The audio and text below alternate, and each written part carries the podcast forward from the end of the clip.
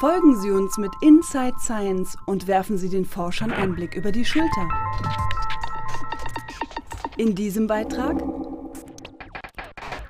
Wie Roboter mit Menschen sprechen.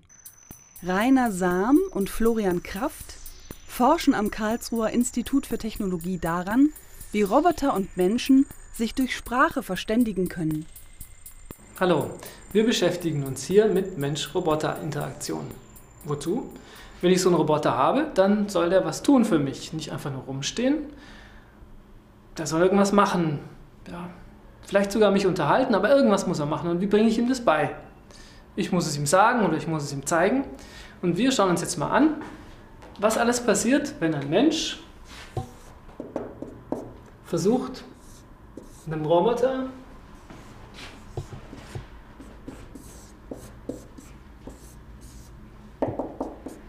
was zu sagen.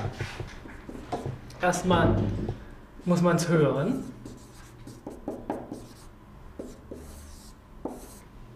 Dann das Gehörte irgendwie verstehen, sich einen Reim drauf machen.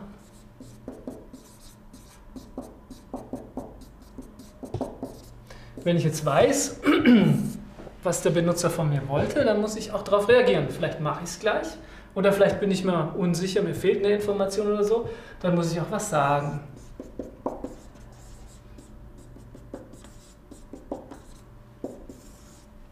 Und wenn ich mich entschieden habe, dass ich was sage, dann muss ich dafür eine Formulierung finden, wie ich sagen will.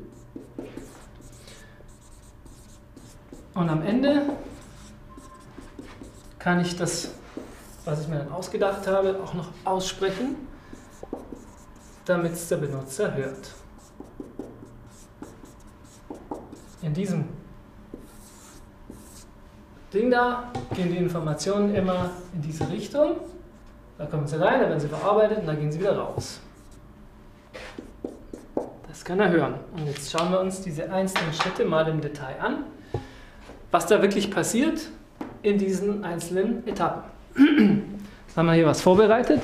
Der Roboter kann auch nichts einfach so, sondern weil er entsprechende Hilfsmittel hat für die Spracherkennung. Hier so ein Wörterbuch, für das Verstehen eine Grammatik, für das Reagieren eine Handlungsvorschrift und für die Ausgabe, was er sagen soll, gibt es hier die Formulierung und das Aussprechen mal bei uns in einem Schritt. Hier so Aussagen, die vorbereitet sind. Das hier im Wörterbuch ist alles Chinesisch, denn der Roboter versteht nichts.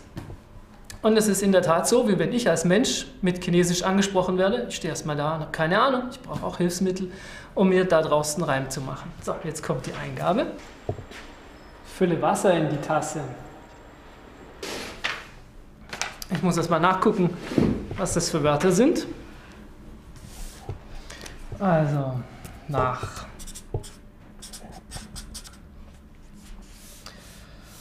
Tasse. Hinein. Fülle.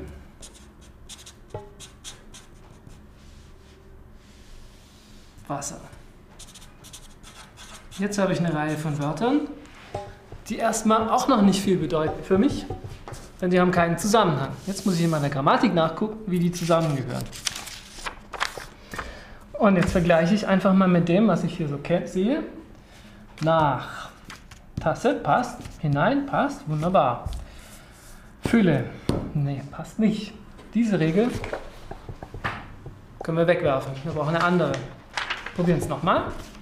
Nach Tasse, hinein, Fülle, schon besser, Wasser. Hurra, wir können den ganzen Satz interpretieren. Und die Interpretation für den Roboter ist, eine Handlung soll ausgeführt werden, das ist Füllen. Ein Ziel gibt's, das ist die Tasse. Und ein Gegenstand, an dem das ausgeführt wird, das ist das Wasser. Wasser in eine Tasse füllen. Jetzt muss ich mal meine Handlungsvorschrift angucken. Kochen passt nicht, falsche Handlung. Holen passt auch nicht, falsche Handlung. Füllen passt. So. Also, hier steht Zielgegenstand, kann ich übertragen. Tasse, wunderbar. Gegenstand, kann ich übertragen. Wasser. Und jetzt suche ich die Information Temperatur, damit ich es ausführen kann. Wir sehen, die habe ich gar nicht, also muss ich die Aktion 3 machen. Und die Aktion 3 ist hier eine von meinen Kärtchen. Als Roboter weiß ich wieder nicht, was sie bedeutet, aber sie heißt natürlich heiß oder kalt, damit ich weiß, was für eine Art von Wasser ich einfüllen soll. Mein Benutzer gibt mir jetzt die Antwort. Kann alles sein, grün, Kekse, sonst irgendwas. Ich muss es wieder nachprüfen. Schauen in der Liste nach und wir sehen, es ist heiß. So, das brauchen wir wieder in der Grammatik, damit es eine Bedeutung für mich hat. Heiß. Ich bekomme also eine Temperatur.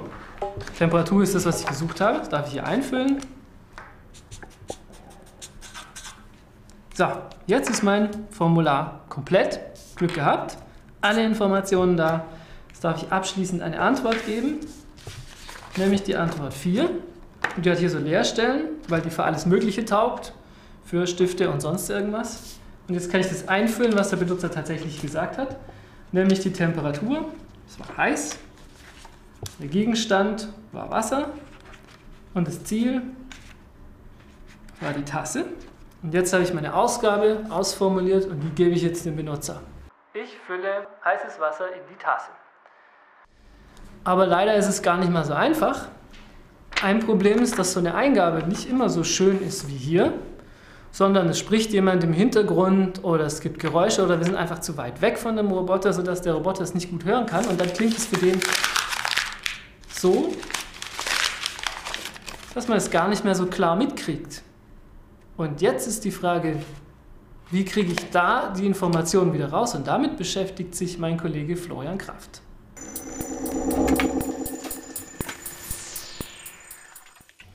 Ja, ihr habt es gerade gehört. Der Roboter empfängt Geräusche aus der ganzen Umgebung, aus dem ganzen Raum und er ist daran interessiert oder wir sind daran interessiert, dass er die Stimme des Menschen herausziehen kann. Also wie können wir filtern, was die Sprache des Menschen ist? Wir haben hier das Mikrofon in dem künstlichen Ohr versenkt. Das nimmt eben die Schallwellen von überall wahr und wir wollen jetzt wissen, wie können wir das filtern. Und das zeige ich euch jetzt hier an einem Beispiel. In Analogie zu den Schallwellen, die von der Stimme oder von Geräuschen erzeugt werden, kann man auch sagen, wir haben ein Licht, eine elektromagnetische Welle, die durch ein Prisma aufgefächert wird in seine einzelnen Farben, in die einzelnen Frequenzen. Und diese Zerlegung ermöglicht einem dann, in den einzelnen Frequenzen einen Filter anzusetzen. Das heißt, wenn ich jetzt nur an der Grünfarbe interessiert bin, halte ich den Rest zu und dann bekomme ich nur Grün. Und so kann man eben dann filtern. Und diese Auffächerung in die Frequenzen, das macht das menschliche Ohr auch, und zwar das Innenohr, die sogenannte Hörschnecke oder Cochlea der Sprecher emittiert Schall und dieser Schall trifft dann auf das ovale Fenster auf und im ovalen Fenster entstehen dann Wellen, Wanderwellen, die entlang der Schnecke wandern. Je nachdem, wie, welche Frequenz sie haben, wandern sie weiter und somit wird an unterschiedlichen Punkten in der Schnecke unterschiedliche Frequenzen wahrgenommen. Das heißt, die Frequenzen werden hier auch aufgefächert. Also wenn ich jetzt hier diesen Frequenzfächer anlege, dann wären die hohen Frequenzen am Anfang des ovalen Fensters und die niedrigen Frequenzen dann innen drin am Apex am Ende der Gehörschnecke.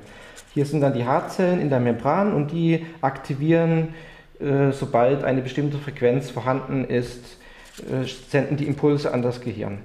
So, also hier habe ich dann entsprechend den verschiedenen Farben die unterschiedlichen Frequenzen und die kann ich jetzt auch filtern und wie das im Computerprogramm funktioniert, das können wir uns hier anschauen.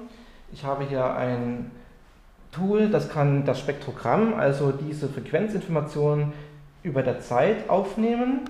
Und wenn ich hier jetzt spreche, dann entstehen diese einzelnen Frequenzdarstellungen. Also hier sind die Frequenzen aufgetragen, das ist unser Frequenzfächer.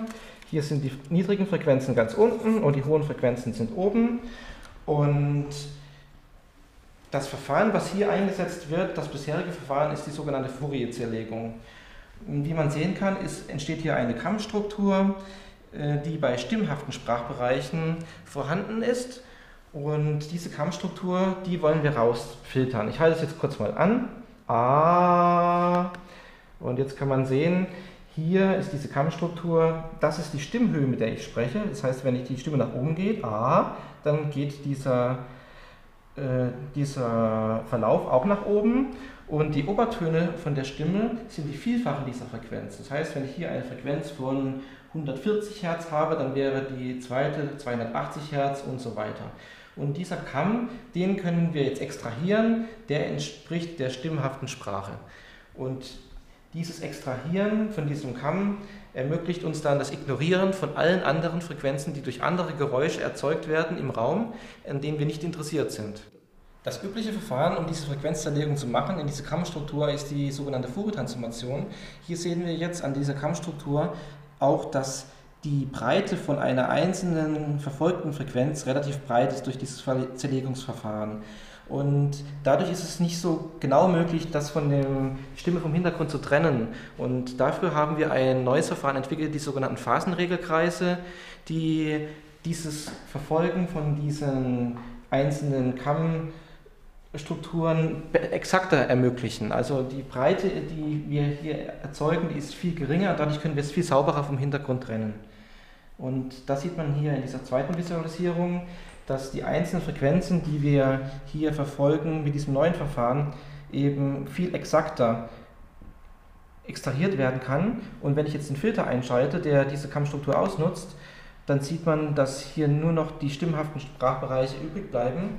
Und damit kann der Roboter dann viel besser die Sprache von dem Rest trennen und die Stimme verstehen und sich besser mit uns verständigen. Und die Zukunft?